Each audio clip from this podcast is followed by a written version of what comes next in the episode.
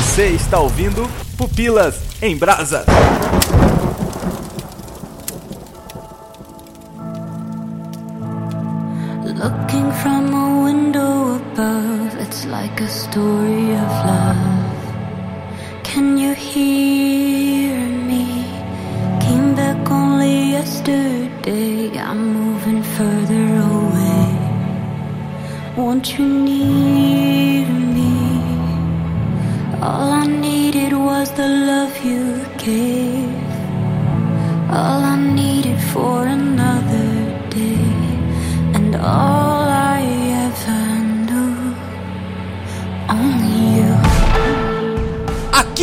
Agrelos e eu já fui um bulinador. Hum, mas já foi bulinado? Já, também. Foi. Foi. Isso foi um bullying, Leonardo. Eu sou a Karen e eu acho o Clay um bunda mole. Que isso? Acho digno. Fazer um bullying com o garoto? Mas ele era tão gente boa. O cara, mano, o cara passou a série toda falando não pra menina que tava implorando pra namorar com ele. Ah, mas ele era insegurança, inseguro, ele era inseguro. Coitado não, não, rapaz. bunda Ah, mole sim. não. Olá, sou Kézia Gouveia e o que poderia ter sido? Ai, gente, que profundo. É retórico, Aline, fica quieta. Eu sou a Aline Toledo e estamos trabalhando há 28 anos sem maiores acidentes. Aí, será que chega aos 60? Eu não sei, eu, eu tô naquela que assim, se eu viver o suficiente pra não ter dores crônicas, tá bom. Aqui é o Xavier e desculpa, mundo. Nito? Nito? Não!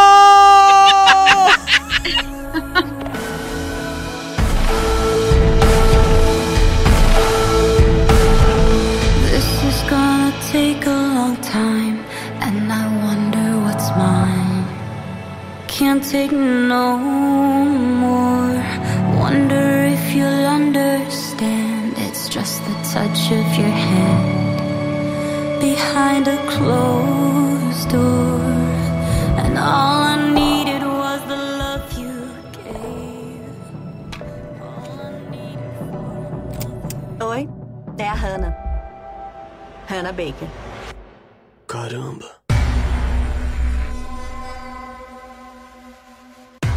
Acomode, porque agora eu vou te contar a história da minha vida. Especificamente porque minha vida chegou ao fim.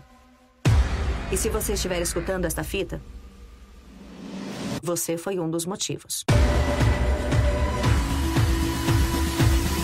This is a wild game of survival. A Hannah tá falando a verdade. Não acredita em tudo que ouve. Seja lá o que a Hannah achou que viu, ela mentiu sobre isso naquelas fitas porque ela era uma maluca e só se matou pra chamar atenção. A Hannah tinha segredos, Sra. Baker. Os segredos da Hannah. Foi isso que ela matou. Talvez eu nunca saiba por que você fez o que fez. Mas posso te fazer sentir o que eu senti. Ainda não sabe de toda a história. O que mais eu preciso saber fez lavagem cerebral como o resto deles, mas eu não fiz. Todo mundo é tão legal até que te levem a cometer suicídio. E cedo ou tarde a verdade vai aparecer.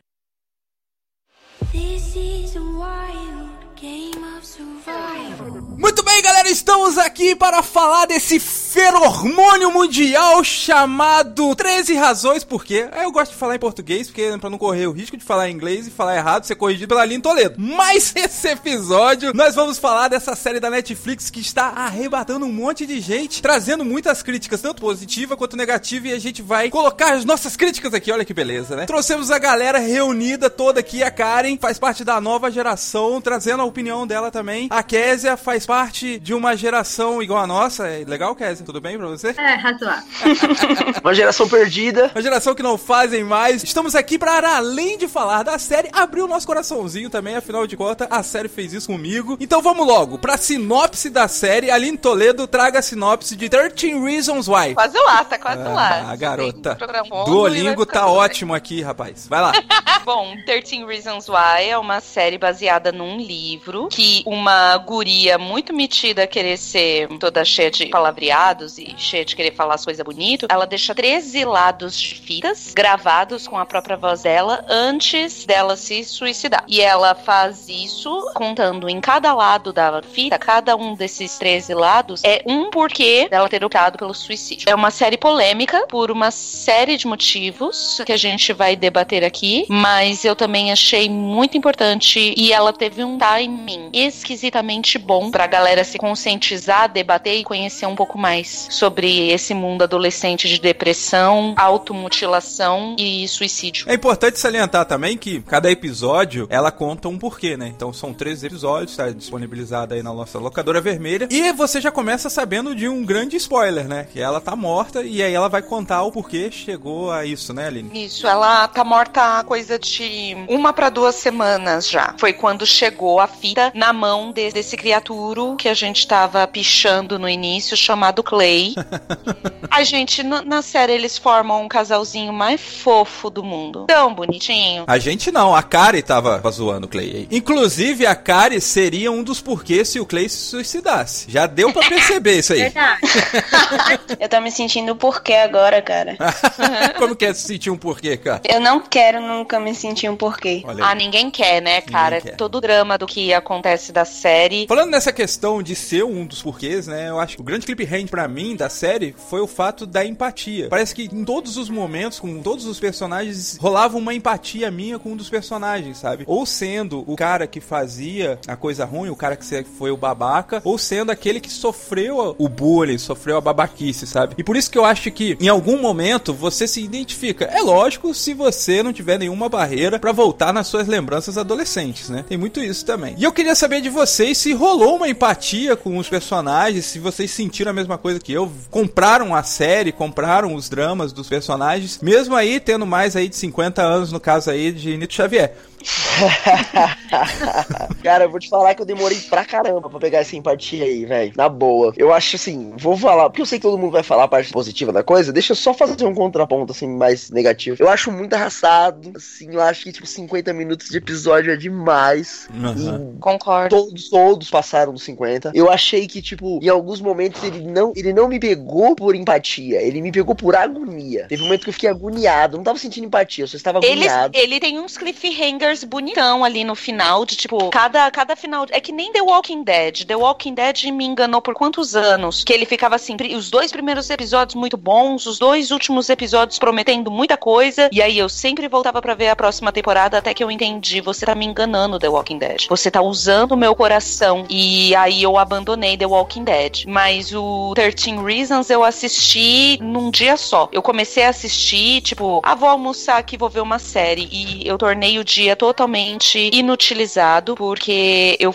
eu queria saber o que estava acontecendo, que raio de série é esse. E aí eu fui assistir tudo num dia só. E esse negócio que você falou do tempo, Nito, eu concordo. E outra coisa, é, não só não justificava cada episódio ter 50 minutos de duração, porque deixou tudo muito longo e tudo muito arrastado, como eu acho que os sete ou oito primeiros lados da fita, eu sinceramente tava pensando assim, minha filha, isso não é motivo pra se matar. Então, como você vai descobrindo a cada episódio um pouquinho do que aconteceu sob o ponto de vista do relacionamento com cada uma daquelas pessoas, muita gente corre o risco de no meio falar assim: "Ah, meu menino idiota, se matou de graça, é louca", e não pegar a coisa toda. E também eu acho que pra você entender o certo que a série queria falar, tem que ver aquele especialzinho que aparece um último episódio lá, um, um episódio Especial que a Netflix faz, né? isso, aquele especialzinho que a Netflix fez explicando o porquê da série, a Selena Gomes lá falando e os especialistas explicando ponto a ponto pra ela chegar onde ela chegou, que eu achei isso bem bacana de ver. E a Kari, acha que foi arrastado ou teve um tempo legal, Kari? E eu achei a série bem demorada. O Clay, ele demorou muito pra. Ah, teu pra problema é o Clay, as fitas. eu tenho alguma coisa contra o Clay. mas assim, ele realmente demorou de ouvir as fitas, mas ele tinha um ponto positivo. Ele queria ir em todos os lugares, reviver as cenas em que ela realmente contava. Ele queria reviver e ver todos os detalhes que aconteciam. Eu queria entender o que, que ela tava sentindo, por onde ela tava passando, pra ele tentar sentir, né? É, tá vendo, gente? Eu só não falo mal do Clay. Aí, ó. Ai, ó. Viu? É, mas o, o drama que envolve ali, eu acho que os atores atores que faziam os personagens ali, eles passaram por um, problemas, né, psicológicos e tal, e para aliviar esses problemas, é, diz que foram colocados cães de terapia ali nas filmagens pra galera dar uma aliviada, por causa que o clima da série era muito sinistro, né? Porque você tá com atores adolescentes, né, passando por aquilo e vai que acontece alguma coisa com algum dos atores, né? O cara se empolga ali. Achei que essa notícia era marketing. Pode não, ser, eu não duvido não, Nito, porque assim, a primeira pessoa que eu ouvi falando sobre isso foi a Vanessa Vieira, uma ouvinte nossa, que ela levanta o seguinte ponto: achou que a série não estava tratando o assunto com o cuidado devido. E isso foi um ponto muito polêmico em relação à série. Vendo sob o ponto de vista dela, eu tendo a concordar que eles realmente foram irresponsáveis, entre aspas, com o público. Se eles colocaram os cachorros para aliviar o estresse, tinha especialista o tempo todo cuidando deles, se eles ganharam umas sessões de psicoterapia para ir fazendo durante a série, eu acho que é essencial que isso tenha acontecido, porque uma das atrizes ela tinha caso de estupro na família. Pelo jeito, todo e qualquer adolescente americano é completamente bulimizado e maltratado e traumatizado nessa vida. Toda a cultura pop ao redor da escola trata sobre castas, bullying, status social, status financeiro, violência, que o ensino médio era um horror, que o ensino médio era um inferno. Eu fico assim, não é possível que eles estão falando de graça sobre isso, né? Não é possível que todo mundo fala isso de louco, tem que ter algum fundamento. Mas a Vanessa, ela levanta o ponto de que a série, ela não pode ser assistida por qualquer um, de qualquer forma. Vai, ah, eu sou uma adolescente que tô sofrendo bullying na escola, tô sofrendo cyberbullying e tô deprimida. Se eu vejo a série sozinha, isso pode engatilhar alguns pensamentos em mim que me façam entender, não, é isso aí. Eu preciso fazer o que a Hannah faz para que as pessoas ao meu redor entendam o meu sofrimento e ajudem outras.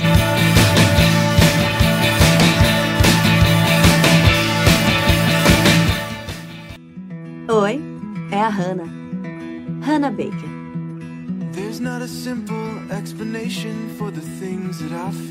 Isso mesmo. Não ajuste seu, seja lá qual aparelho com que estiver ouvindo isso. Sou eu, ao vivo e em estéreo. Sem compromisso de retorno, sem bis e dessa vez sem pedido nenhum. Pegue um lanche, se acomode. Porque agora eu vou te contar a história da minha vida. Estamos aqui com uma especialista, a Kézia, eu não te apresentei direito, né, Kézia? A Kézia é assistente social e trabalhou três anos como conselheira tutelar. E eu queria saber se você, pela sua profissão, pela sua experiência, vê essa preocupação que a Vanessa levantou como real, como realmente deveria ter ali um, um respaldo, uma orientação ali para quem já tem uma predisposição, uma tendência ou está passando por um grave problema como o personagem principal, a Hannah. Olha, Léo, eu acho que mesmo que tivesse o respaldo, não seria suficiente. A série, como eles alguns disseram que achou grande o episódio, eu achei também. Foi um pouco grande, tomava muito tempo, mas pela complexidade do assunto e pelas várias faces que eles queriam realmente que as pessoas entendessem, apesar que o, o diretor lá disse, ó, nós estamos aqui para entreter, mas a gente entrete e aproveitando esse assunto, que é um assunto, espero que dê continuidade, um, um diálogo, alguma coisa que faça ter olhos melhores sobre isso. Então, é muito complexo para que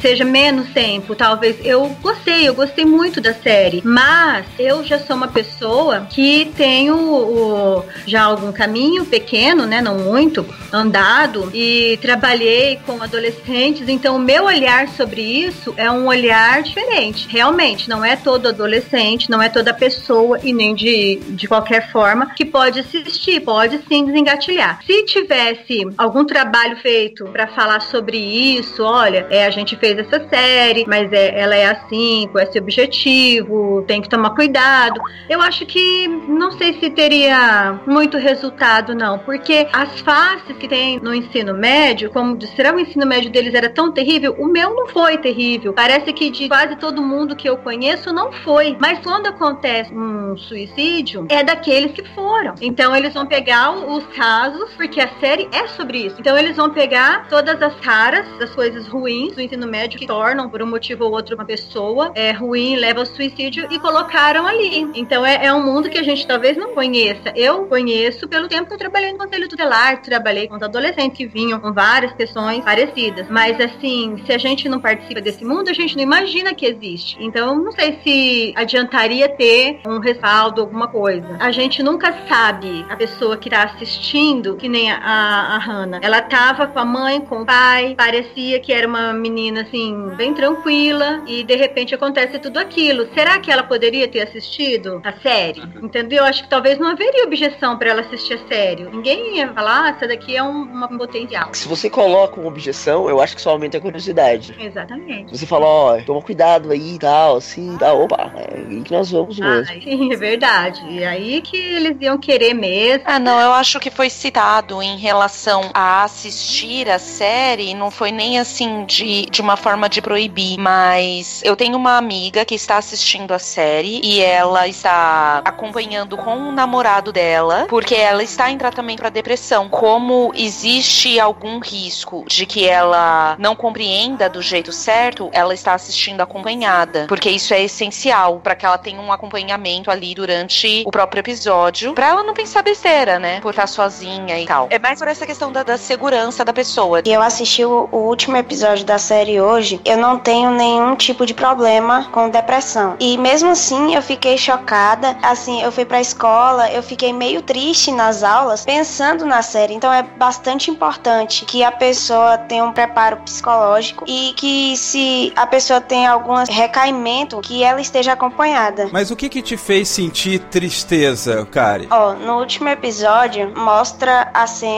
que de fato já é o spoiler no caso, né? Que ela se mata. E para falar a verdade, foi uma das cenas que mais me tocou. Eu realmente senti o que ela sentiu. Eu tenho 14 anos, eu fiquei sentida porque eu me coloquei no lugar do personagem. Que a tarde toda eu fiquei pensando na série e eu consegui sentir o que ela sentiu. Você não acha que a série ela traz essa empatia de não fazer com o outro aquilo que não gostaria que fizesse com você? Deixa eu tentar exemplificar aqui. Eu também fiquei bem mal assistindo a série, inclusive quando eu terminava algum capítulo, voltando para o trabalho, porque eu assistia a série no almoço, voltando para o trabalho eu colocava no Spotify assim, é, músicas felizes. E aí é porque aparecesse eu tocava para tentar voltar ao normal e seguir a vida, né? Eu fiquei tentando racionalizar o meu sentimento, né? E tentando ver essas críticas que diziam que a série deixava as pessoas más e tal, e poderia descambar aí, se você já tinha a tendência, com um suicídio. E aí eu fiquei pensando, e aí eu queria dividir com vocês, saber a opinião de vocês. Na minha parte, o que me fazia sentir mal na série é o fato de ser o agressor e não o agredido. O agressor, dificilmente você vai ver ele falando, se sentindo, ai, muito ruim, vou me matar porque eu agredi, porque eu fiz isso, eu fiz aquilo. Nessa racionalização desse sentimento, eu vi que para quem é o agressor, essa série é muito pior do que para quem é o agredido. Isso é uma outra crítica que aparece, Léo, porque é como se ela tivesse imposto o suicídio dela diretamente a 13 pessoas, indiretamente aos pais, porque ela não deixou um bilhete suicida para os pais. A mãe dela fala para ela o quanto ela tava linda no dia que ela se suicida, que a mãe dela cumprimenta e fala: "Filha, você tá com um brilho, você tá tão bonita" e tal. Ela não deixa um bilhete de despedida, ela não demonstra para os pais em nenhum momento nada do que aconteceu com ela ou do que ela estava pensando em fazer. Ela não deixa uma explicação. Tem que vir um terceiro de fora depois que aquelas fitas rolaram na mão de 700 mil pessoas para chegar e falar para ela: ó, oh, é, a sua filha se matou por causa do que está nessas fitas aqui. Eu achei nesse ponto ela impõe realmente o suicídio dela, tanto que acontece um outro suicídio na, na série em decorrência de problemas com isso e um outro suicídio é evitado por consciência de um dos personagens. Então ela impõe o sofrimento dela de uma forma tão uh, seca e brutal de tipo chegar e falar: "Ah, então se você tá numa dessas fitas, você é um dos motivos. Fulano, você fez isso. Beltrano, você fez aquilo". E ela ficou calada o tempo todo, até que ela vai lá, se mata e coloca a morte dela na cara da sociedade assim, tipo: "Ah, lidem com isso agora, que eu não tô nem aqui mais para me defender", sabe? Realmente tem esse, esse lado aí dela escrachar a morte dela na cara das pessoas. Isso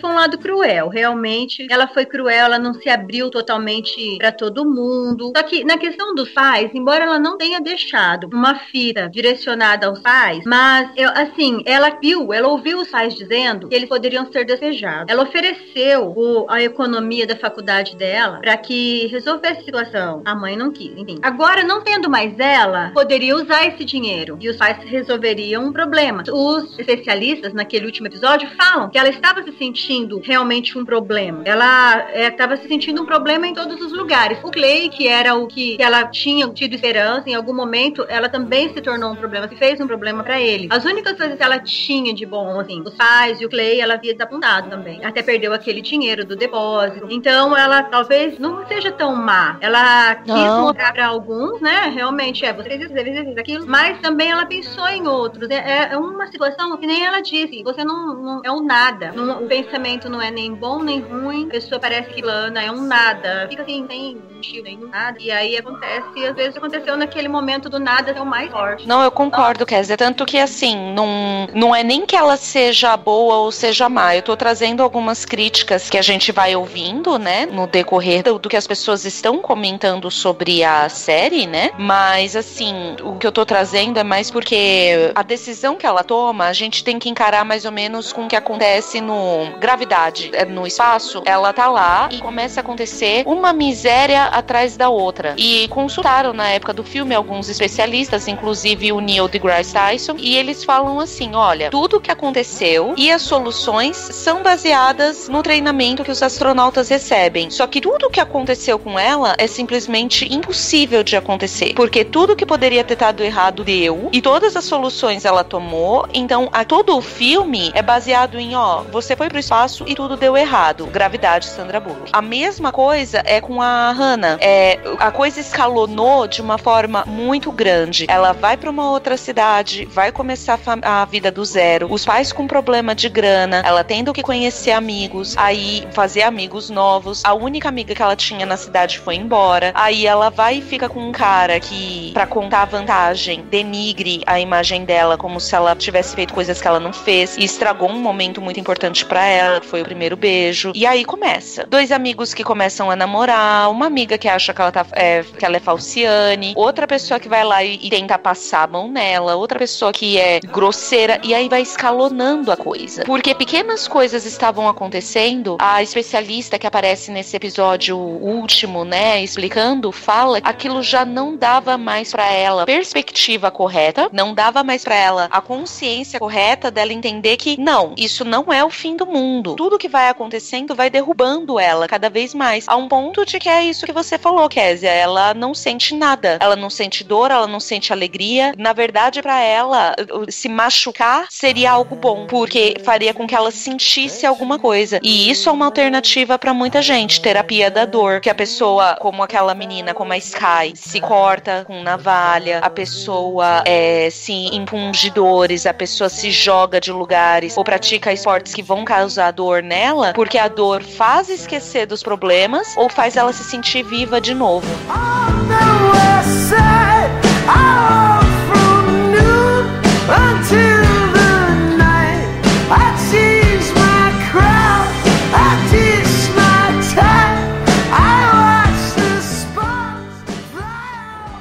Há várias maneiras de conseguir ajuda se você precisar.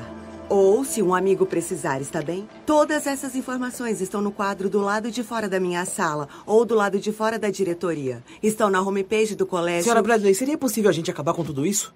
Já faz mais de uma semana, não seria saudável seguir em frente? Ah, Tudo bem, gente, obrigada. É sério, tá legal, eu sei, é trágico. Mas não quero que fiquem me lembrando disso o tempo todo. É deprimente. Isso nunca acaba, Sr. Patters. Por isso é importante conhecer os sinais de alguém com quem você se importa que precisa de ajuda. Estão longe dos amigos e da família? Há uma mudança na aparência deles? Estão com problemas. Sobre esse aspecto de achar que as coisas acontecem muito com ela e em um pequeno tempo parece que não é real e tal. Eu vasculhando aqui esse HD de 15 anos depois dos fatos, esse HD todo fragmentado que é minha, minha memória, eu relembrei em alguns casos que, cara, quando nós somos adolescentes, a Kari tá aqui para confirmar o que eu vou falar. Quando a gente é adolescente, né, Kari, as coisas elas têm um tempo diferente. Talvez a gente comece a entender isso mais para frente, mas as coisas elas são muito mais intensas as coisas elas acontecem em um tempo muito mais rápido ou demoram muito para acontecer, como você citou ali. Então, o que demoraria para acontecer, na minha cabeça, enquanto adolescente, ela explode muito rápido, ela acontece muito rápido. E eu acho que a série ela traz essa ótica muito interessante porque ela faz perceber assim, ó, embora você não ache importante essas coisas, como a gente até comentou no início, né, que ah, parece ser meio bobinho, porque ela levou ela pro suicídio e tal, mas é toda uma construção até ela chegar naquele ato de desespero. E eu acho que a série ela vai construindo muito bem isso e ela chama atenção para isso que o teu tempo enquanto adulto, enquanto velho, ele é diferente do tempo que acontece na cabeça do adolescente. As coisas elas são mais intensas, não é, cara? Tudo vai acontecer muito bem ou tudo vai acontecer muito ruim. É essa explosão, né? Na verdade, o adolescente ele tem essa de ter expectativas, né? E como na nossa fase é tudo intenso, como você disse, é tudo muito intenso. Assim, a gente cria expectativas brilhantes pro futuro e às vezes acaba frustrando, né? O primeiro beijo foi o que eu mais me identifiquei. Não porque eu sofri, mas assim, porque como era muito intenso, ela é adolescente, é, ela esperava que o primeiro beijo dela fosse a coisa mais linda do mundo e tudo mais, e acaba se tornando uma tragédia, né? Assim, uhum. eu começo, é o começo bastante. do fim, né? Ela chega pra lá É. que o beijo dela foi o começo do fim. Realmente, assim, por mim, eu falo que eu ficaria bem decepcionada, muito decepcionada, na verdade. E assim, Karen, você, como adolescente, como estando nesse momento vivendo a sua adolescência, eu digo pra você que é, você tem a infelicidade de ser adolescente nesses tempos. Porque assim, no tempo que eu, Léo, Niro, tudo marmanjo velho, a gente era adolescente, a internet tava sendo criada, ela tava começando, ela era uma coisa com pouco acesso, principalmente pra mim e pro Nito, que não é que nem o Leonardo, que é filho de fazendeiro, cara rico, que sempre estudou escola particular,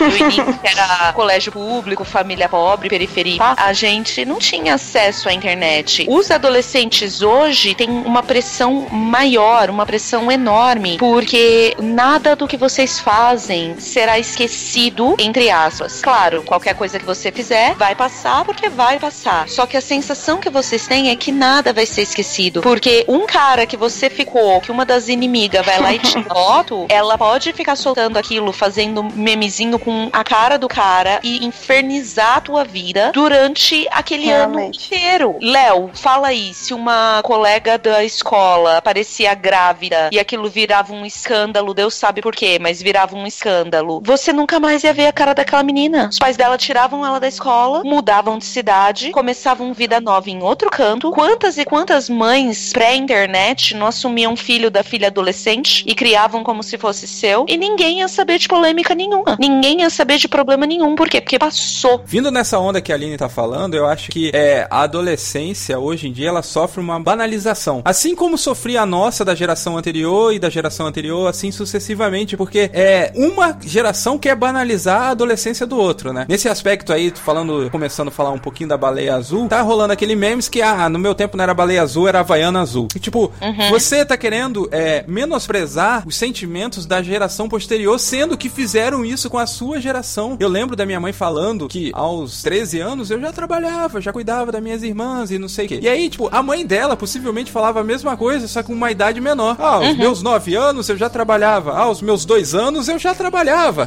Sabe? Vai uma geração menosprezando a outra. Essa banalização sempre acontece por causa dessa nostalgia louca de ah, no meu tempo tudo era melhor. Como se na nossa época, quando eu era adolescente, ou quando minha mãe era adolescente, ou quando minha avó era adolescente, não existia suicídio, né? Não existia ninguém que se jogava de algum lugar, se jogava na frente de alguma coisa, ou se enforcava. É, é novidade. Suicídio surgiu mês passado, né, Kes? Esses dias, um amigo, entre aspas, postou uma coisa parecida com isso. E eu chamei ele no PV e falei assim, cara, isso machuca. Aí ele assim, mas eu não ligo. E eu disse assim, cara, tem gente que sofre de verdade, tem gente que se corta de verdade. Então, tipo, nada é brincadeira, nada é para chamar atenção. É tudo porque a pessoa tá sentindo uma dor e precisa de ajuda. Depressão é uma doença e precisa ser tratada. E assim, ele se conscientizou e excluiu as publicações que ele tinha feito. E eu falei assim: antes de tu postar alguma coisa, se coloca no lugar da pessoa que vai ver aquilo, uma pessoa que sofre que vai ver aquilo, entendeu? É uma conscientização ao todo. Muito bem. Meu Deus, que adolescente ótima você é. Outro ponto que chama bastante atenção na série é o bullying, né? Aquela foto que é publicada, compartilhada em rede social e tal, e começa a ter aquela bola de neve. E aí, hoje foi o jeito que a Aline falou mesmo, né? O, o impacto, ele é diferente porque as coisas que fazemos, elas ficam registradas em servidores que previsão é durar para sempre, né? Esse impacto é o fato de termos essas redes sociais, a interação entre nós usuários, entre os adolescentes usuários, ela muda completamente de quando éramos adolescentes. E aí, Karen, como você vê essa proliferação de um bullying ali dentro de uma rede social que parece que hoje a impressão que eu tenho, eu não tô mais nem de escola, mas a impressão que eu tenho é que o bullying hoje, ele se for na escola, beleza, né? Porque fica ali, mas parece que é bem pior se o bullying rolar no Facebook, rolar no, no Instagram ou qualquer coisa do tipo, né? Nas redes sociais é tipo assim,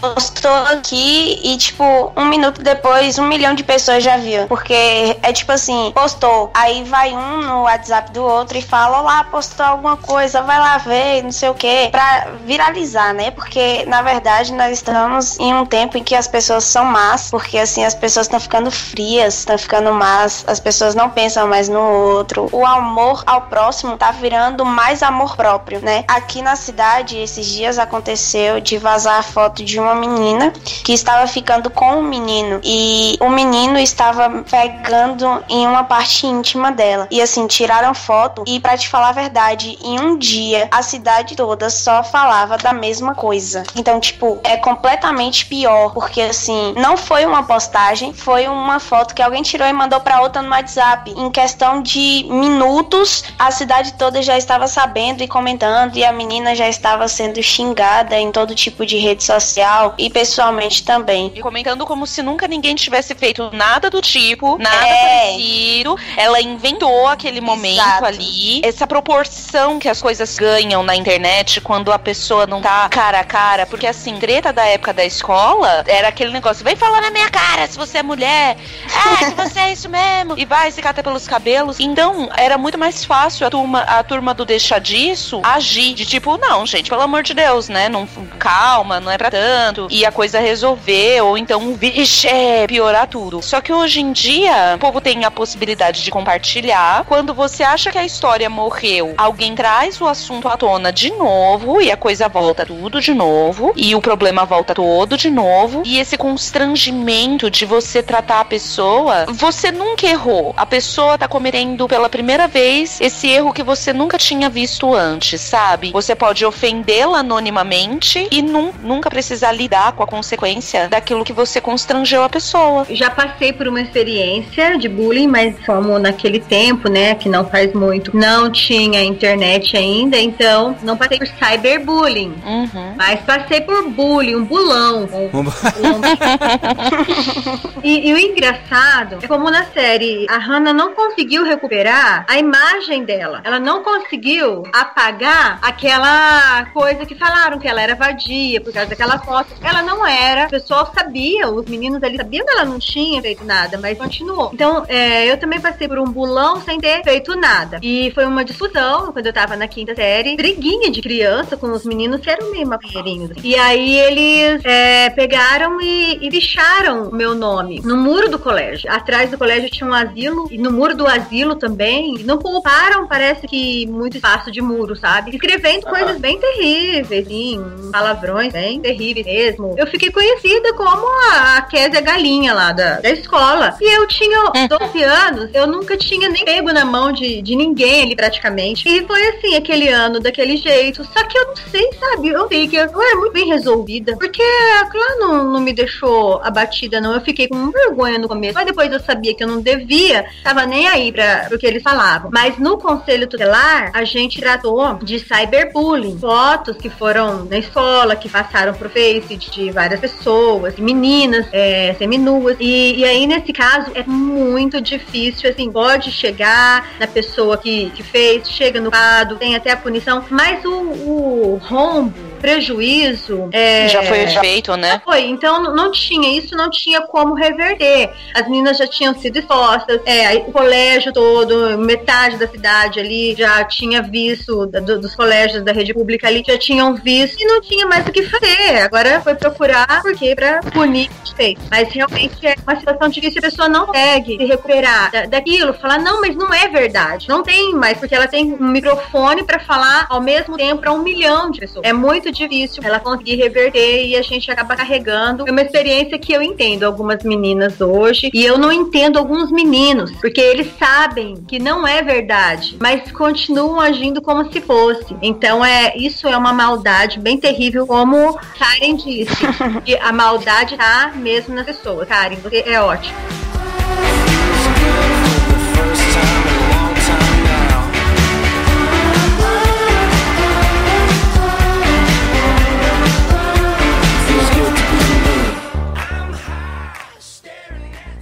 Hoje estou vestindo lingerie de renda preta. Pelo único propósito de saber que a estou vestindo. E por baixo dela, estou absolutamente nua. E tenho pele. Milhas e milhas de pele. Tenho pele para cobrir todos os meus pensamentos como uma película aderente, por onde você pode ver no interior do que restou da noite anterior. E apesar do que possa imaginar, minha pele é macia, suave e facilmente marcada. Mas isso não importa, não é? Você não se importa com o quanto minha pele é macia. Só quero ouvir sobre o que os meus dedos fazem na escuridão. Mas e se o que fazem é romper as janelas abertas para que possa ver os raios através das nuvens? E se tudo o que eles desejam é um brinquedo para subir por causa do gosto do ar livre? Tá, eu cheguei a contar em um podcast antigo do Pupilas, eu não vou lembrar agora o tema, que eu falei sobre alguns casos recentes de suicídio que tinha tido, e um deles, ele ficou comigo. Na verdade, esses dois, né? Que foram duas meninas que se mataram com o fio da chapinha. Uma no Rio Grande do Sul e a outra no Nordeste. Agora eu não vou lembrar qual cidade era do Nordeste. As duas foi cyberbullying, mas uma era tipo que ela fez um sex tape com o namorado namorado e a amiga dela. Então ela fez um vídeo fazendo sexo com os dois. Essa menina do Nordeste. E aí deu, deu problema, ficou afamada e ficavam passando. Aí ela mudou de cidade com a família, acharam ela nessa cidade, passaram um vídeo pro pessoal da escola nova. E aí voltou todo o bullying de novo. E aí ela foi lá, pegou o fio da chapinha, prendeu no ventilador e se matou. E essa do Rio Grande do Sul foi assim: uma. Ela morava numa cidade pequena do Rio Grande do Sul. E aí um dia eles estavam fazendo uma brincadeira. A brincadeira era tipo uma roleta russa de nudez. Tava todo mundo no Skype e aí você colocava lá um aplicativo que girava a garrafa e apontava para uma pessoa. E essa pessoa tinha que mostrar uma parte do corpo. Aí ela levanta a blusa e mostra os seios. E tinha nesse pessoal que tava brincando um garoto que ela tinha dito que ela não ia ficar com ele, que ela não queria ficar com ele. E no que ela levantou a blusa, ele fez um print e espalhou para todo mundo que queria que não queria ver. E aí, quando ela vê que aquilo tava, tava espalhando, antes que ela soubesse a reação dos pais dela, antes que chegasse até os pais dela, ela se matou com o fio da chapinha, pendurado na janela do, do quarto dela. Você vê que a gente, como adulto, a gente percebe que não tem necessidade, não precisava, não era o caso de chegar a esse ponto em nenhum dos dois casos, só que é toda aquela questão de tudo o que tá acontecendo. E antes de dizer que, poxa, que babaquice essa brincadeira onde já se viu fazer fazer esse tipo de brincadeira, a gente tem que lembrar que na nossa época a gente se envolvia em umas brincadeiras nada a ver. E é, isso acontece hoje em dia também. A questão é que as consequências, elas são graves e a gente tem que focar nas consequências, né? Tem que se preocupar com a consequência que foi o suicídio. Foi uma pessoa jovem tirando sua própria vida. E não ficar criticando ou tentando menosprezar aquele dor que levou a pessoa a fazer isso. Eu, eu acho que a gente tem que levar em consideração uma coisa. Por exemplo, né, na minha infância, eu lembro que até, sei lá, meados das sétima série, eu não, não gostava muito pra escola, não. Porque até a terceira série eu era o melhor aluno da sala, então era legal ser eu.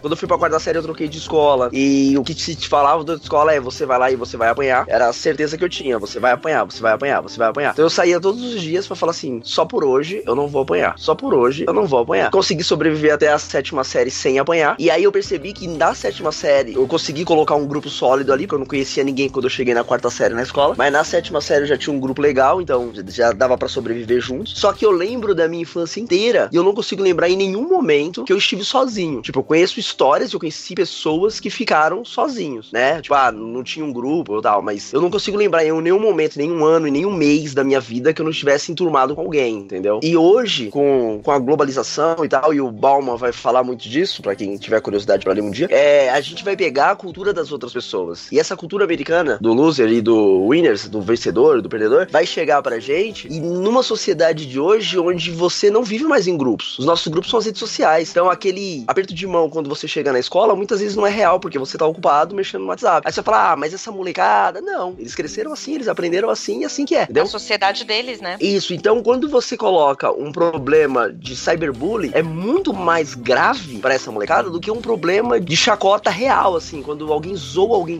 diretamente na escola, isso é muito mais, ah, deixa pra lá, do que uma coisa que acontece ali no, no virtual. E não só para crianças, a gente vai ver muitos adultos ainda presos no mundo do, das redes sociais, do WhatsApp, do Facebook, levando coisas que tem lá muito mais a sério do que coisas que acontecem na vida real, ao ponto de famílias serem destruídas por coisas que acontecem em redes sociais. Então a gente tem uma sociedade diferente, a gente acaba culpando as gerações que vêm depois, ah, essa molecadinha aí, esses adolescentes, é tudo maluco. Mas na verdade os adultos também são. Então quando você fala assim, ah, tem que tomar cuidado com esses adolescentes, ou sei lá, conscientizar, eu acho que conscientização tem que ser geral. Se você julga um adolescente por uma atitude que você acha que é babaca, ah, isso aqui é coisa de adolescente babaca, cara, olha direitinho. Que se você não estiver fazendo uma atitude babaca, que essa já é, né? Mas vamos supor que isso não seja, que você não, não tenha isso como uma atitude babaca, julgar o adolescente, olha direitinho que se você não estiver fazendo uma outra coisa, tem um adulto do seu lado fazendo uma coisa mais vergonhosa ainda. E a gente acaba sempre jogando pra geração, tipo, ah, essa geração não presta, essa geração não sei o quê. E é sempre a próxima geração. Quando a gente é novo, às vezes a gente pensa que aquilo é uma excelente ideia. Naquela hora, aquilo era uma ideia tão boa. Se a gente faz isso todos os dias da nossa vida adulta, viu, Karen? Não melhora, não, tá, meu bem? A gente só vai ficando mais besta com o passar do tempo. Se a gente comete coisas o tempo todo que a gente olha para trás e a gente fala, meu Deus, na hora parecia algo tão bom e agora é simplesmente tão estúpido. Imagina a proporção que isso toma na adolescência. É aquela coisa de nunca tente uma pessoa, ponto. Por quê? Porque você não sabe onde o calo dela aperta, você não sabe qual é o limite dessa pessoa, você não sabe o que, que ela tá passando em casa. Porque às vezes para você, ai, nossa, gente, mas eu só fiz uma brincadeira. Para com isso, não era para tanto. Mas você sabe o que, que essa pessoa passa dentro de casa? Você sabe a quantidade de abusos que ela sofre diariamente? Quantos casos de pessoa que não aguenta mais e que comete uma tragédia, uma desgraça? No fundo, no fundo, ela tava tendo problema dentro de casa. De repente era violência ou, ou os pais estavam se separando. E assim, o que as meninas sofrem mais na adolescência é porque tem toda uma questão de autoafirmação, de descobrimento da própria sexualidade, de auto. de, de, de se autodescobrir e de se aceitar. Ah, isso é maior para os homens na vida adulta. O maior número de suicidas, por exemplo, são homens adultos. Porque o cara não quer conversar, não quer falar, porque nessa fase da adolescência, ele foi ensinado de que se ele chora, se ele chega para falar alguma coisa mais íntima com alguém, ele é mole, ele é um clay da vida, que nem a gente tava xingando ele de bundão, coitado. Não dá pra gente ficar aloprando, pesando na cabeça da pessoa, porque qual que é o limite dela? Você não sabe onde é que o calo dela aperta? Um momento alto da série, que a coisa escalona muito pra Hannah, é aquela lista que os meninos fazem, né? A lista tipo, ah, melhor peito, melhor bunda, melhor boca, melhor beijo. E eles fazem aqu aquela lista e o menino faz para irritar a namorada. Só que isso escalona de um jeito que ele não joga a namorada contra ele pra ela ficar com ciúminho. Ele joga a namorada contra a menina. E daqui a pouco aquela menina tá sofrendo assédio sexual dentro da escola, de uma forma terrível, dentro e fora, né? Ela tem gente passando a mão nela, tem gente insinuando posições sexuais em relação ao corpo dela, enquanto ela tá andando no corredor da escola. Só que ela já tava num ponto muito além de estresse, ela já tava num ponto de bullying muito alto. E aí, no que pega essas pequenas aloprações do dia a dia escolar de adolescentes inconsequentes, ela não tem mais força, ela não tem resiliência nenhuma para aceitar aquilo. Eu acho que a gente poderia também parar de focar nela. Eu sei que o seriado é sobre ela, ela se mata no final, tudo bem. Mas,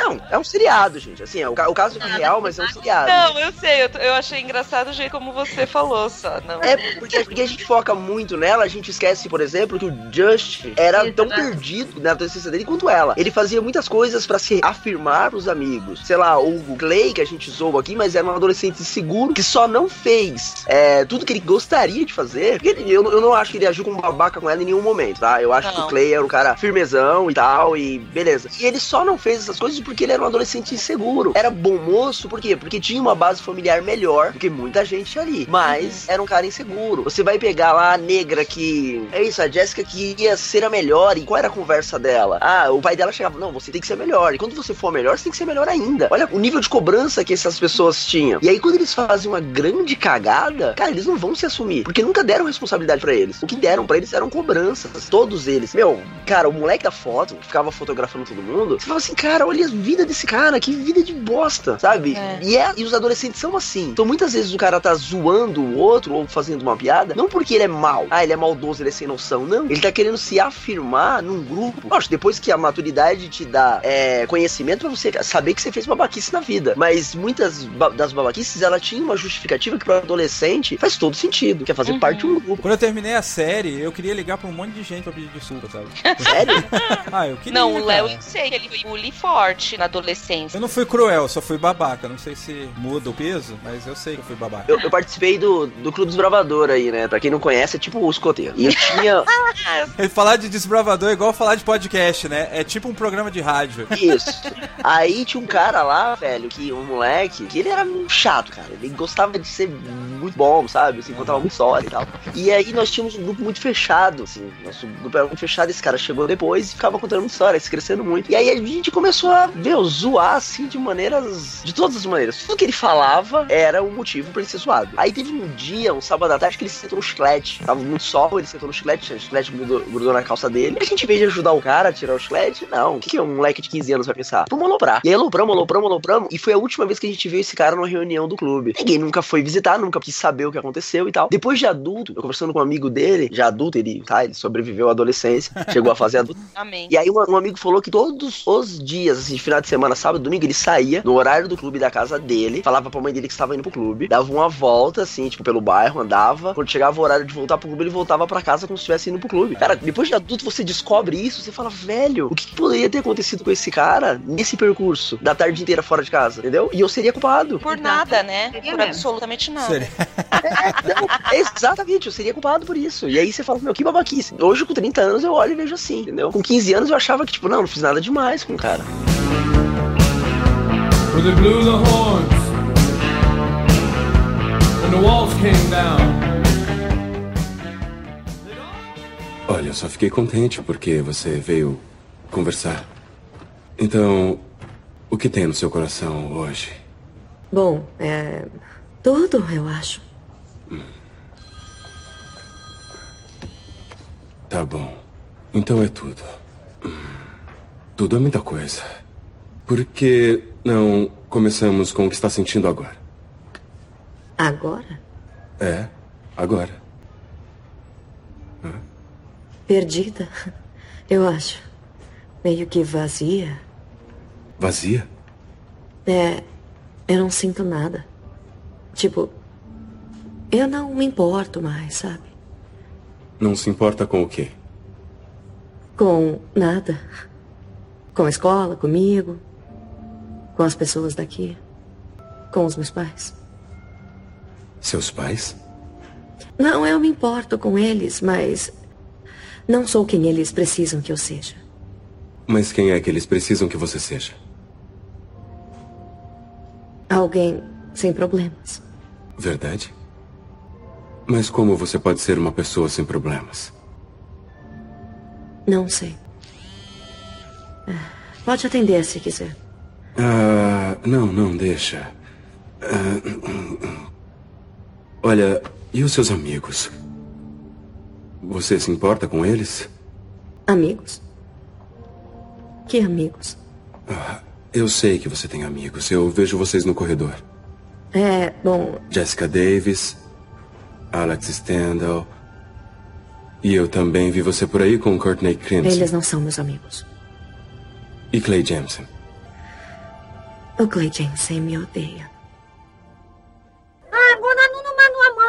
O Léo, ele falou uma coisa que impactou pra ele a série na questão de passar a mensagem do que a gente pode fazer. Claro, tudo tem seu lado bom e mal, tudo vai impactar de uma forma negativa ou positiva, depende do ponto de vista, mas na questão, é, que nem o Nito já tem 30, ok, você não vai mais fazer esse tipo de bullying com uma pessoa, mas a série faz refletir que você pode dar um passinho a mais no momento que alguém pode estar falando, cara, eu eu tenho tempo pra bater um papo, então naquele momento você pode lembrar da série, falar, de repente esse papo pode fazer uma diferença. É um, um passinho mais, um olhar a mais, uma que a gente deixa de fazer por negligência mesmo. Nem sempre é por negligência, às vezes a gente sabe, mas às vezes é por negligência. Essa série fez com que eu refletir isso. Eu que trabalho com adolescente, até hoje sempre envolvida, sou mãe de um jovem, de um adolescente, então sempre pensando, eu podia ter dado um olhar a mais, talvez naquele amigo, talvez naquele casal, talvez naquela adolescente, talvez naquela pessoa, seja o que for, porque o que faltou ali também, faltou muita coisa, mas o que faltou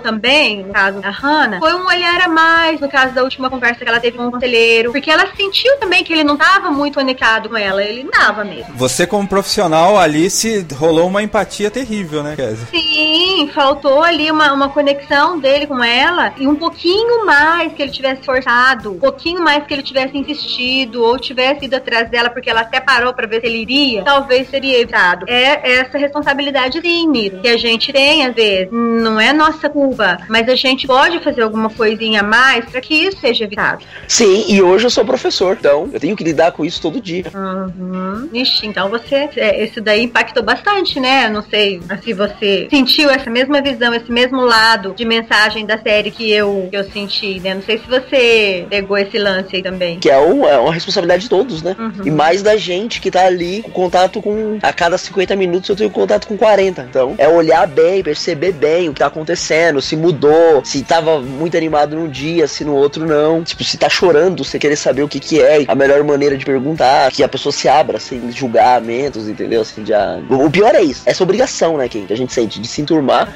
e perguntar e conversar sem estar dando a impressão de julgamento, de que, ah, eu estou te julgando e não querendo entender o seu ponto. E sem pressa também de acabar, né? De começar uma conversa sem ter pressa de acabar. Tipo o cara do, do seriado, Exa- né?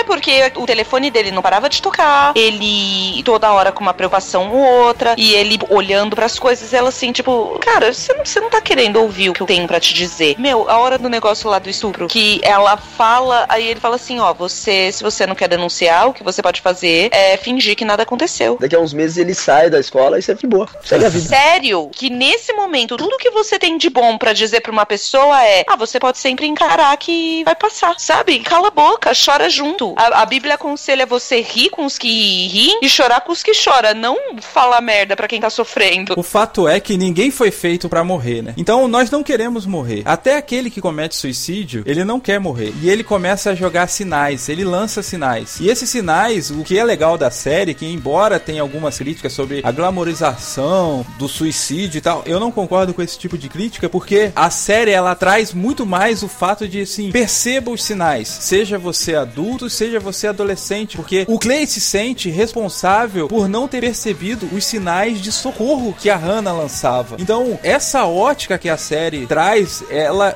vem muito mais como um despertar do que propriamente um incentivo, como algumas críticas sugerem. Só para se ter uma ideia, o Centro de Valorização à Vida relatou que triplicou o número de ligações pedindo ajuda. Esse Centro de Valorização à Vida, é, ele previne o suicídio, para quem não, não tá informado. Então, você imagina que uma série tem o poder de fazer isso e isso é uma grande lição que eu trago é, para mim e com os educadores aqui falando, né? A Kézia o Nito e toda a nossa conversa a respeito disso durante essa uma hora que passou, ela traz essa ótica assim, se importe com os sinais. Existem sinais, a pessoa ela não vai decidir cometer o suicídio do dia pra noite. É um negócio que vai vindo, acumulando, acumulando, e ela vai dar sinais de socorro, ela vai gritar silenciosamente, às vezes, na maioria das vezes, por socorro. E cabe a gente ter a sensibilidade de perceber esses sinais, de se importar com Prestar atenção. Enquanto eu tava assistindo a série, eu postava várias coisas nas minhas redes sociais. E uma das minhas amigas veio me perguntar assim: Mas por que que tu tá postando isso? Por que que tu tá chamando tanta atenção pro suicídio e pras pessoas diz- dizerem, né? Aí eu falei assim: Porque eu quero que as pessoas olhem pra mim e confiem em mim pra contar o problema que elas estão passando. Talvez você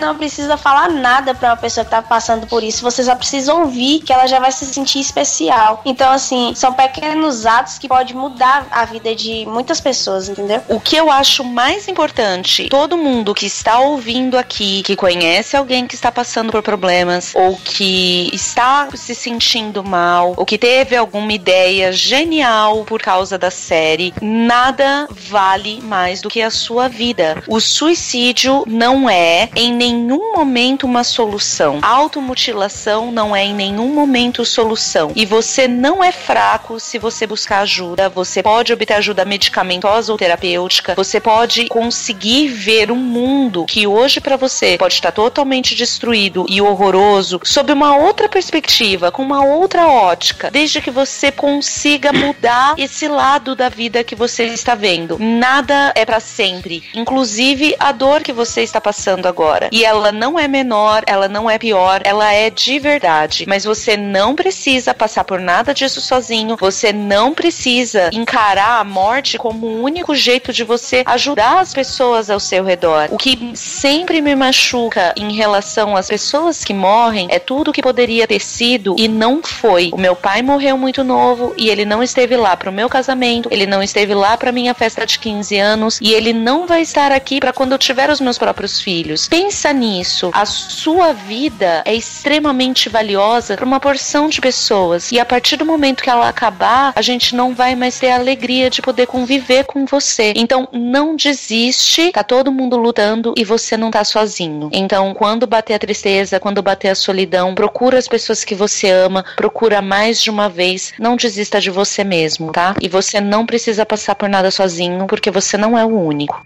Moça, sai da sacada. Você é muito nova pra brincar de morrer. Me diz o que há, o que que a vida aprontou dessa vez.